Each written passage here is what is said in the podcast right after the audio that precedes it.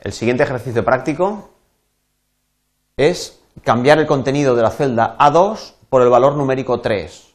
Observar el efecto obtenido en todas las celdas con valores calculados. Deshacer el, último cambio.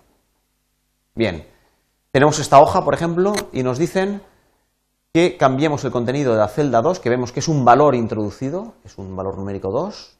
En la celda A1 tenemos un valor numérico 6.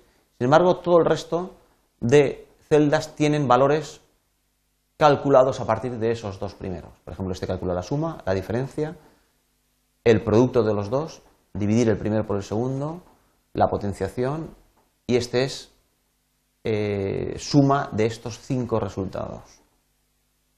Bien, lo que queremos aquí ver es que todos estos valores, 8, 4, 12, 3, 36, 63, en el momento yo cambio uno de los datos que dan origen a todos esos cálculos, por ejemplo, sé el 2 lo cambio por un 3, en este momento no ha pasado nada, yo todavía estoy en el, estado de introducción de datos, sin embargo, en el momento yo valide la introducción de este datos mediante la pulsación de la tecla intro, todos los datos calculados a partir del 2 van a refrescarse calculándose tomando como base el número 3. ¿Lo vemos esto?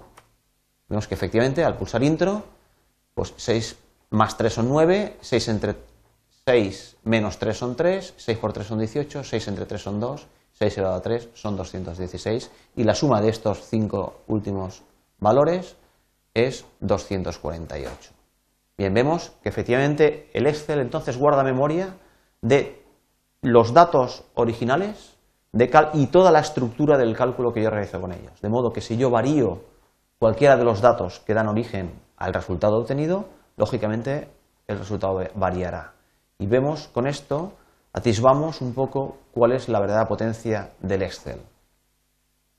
Bien, nos dicen que deshagamos, en cualquier momento podemos deshacer un, pues en este caso la introducción del 3 en lugar del 2.